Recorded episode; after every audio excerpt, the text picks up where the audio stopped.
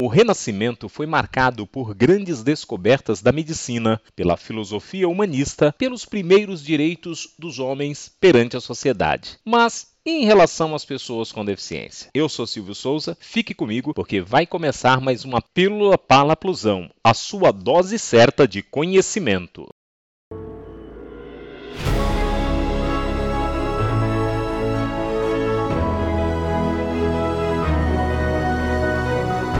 Entre o século XV e o século XVII, o período conhecido como Renascimento foi marcado por grandes descobertas da medicina, pela filosofia humanista e pelos primeiros direitos dos homens perante a sociedade. O Renascimento surgiu no mundo para livrar o homem da ignorância e da superstição. Então, começam a serem dados os primeiros passos no entendimento às pessoas com deficiência. Apesar de ter sido uma época revolucionária sobre muitos aspectos, o Renascimento não conseguiu romper com o preconceito contra as pessoas com deficiências físicas e intelectuais. As crianças com algum tipo de transtorno mental ou deficiências intelectuais ainda eram consideradas, em certos meios, como não humanas possuída por maus espíritos, influenciadas por bruxas, fadas maldosas e duendes demoníacos. Mesmo intelectuais de alto nível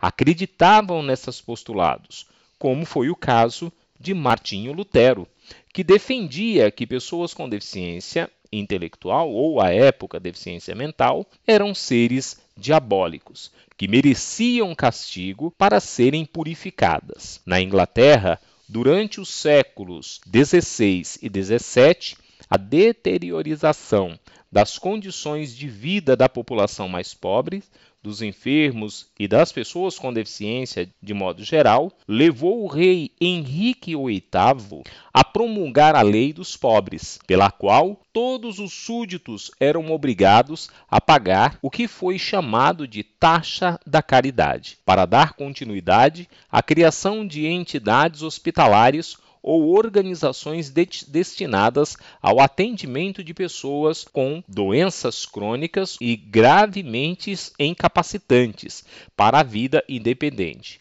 No século XVIII, como consequência do movimento renascentista, o progresso da ciência determinou o aperfeiçoamento gradual das casas de assistência.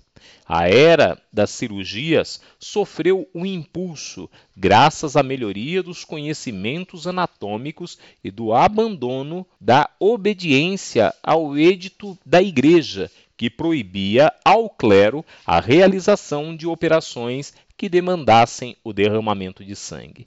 Só a partir do século XIX a sociedade começou a reconhecer a sua responsabilidade com as pessoas com deficiência, principalmente no que se refere às medidas de assistência e proteção voltadas aos grupos minoritários e marginalizados. Esta foi mais uma pílula Parlaplusão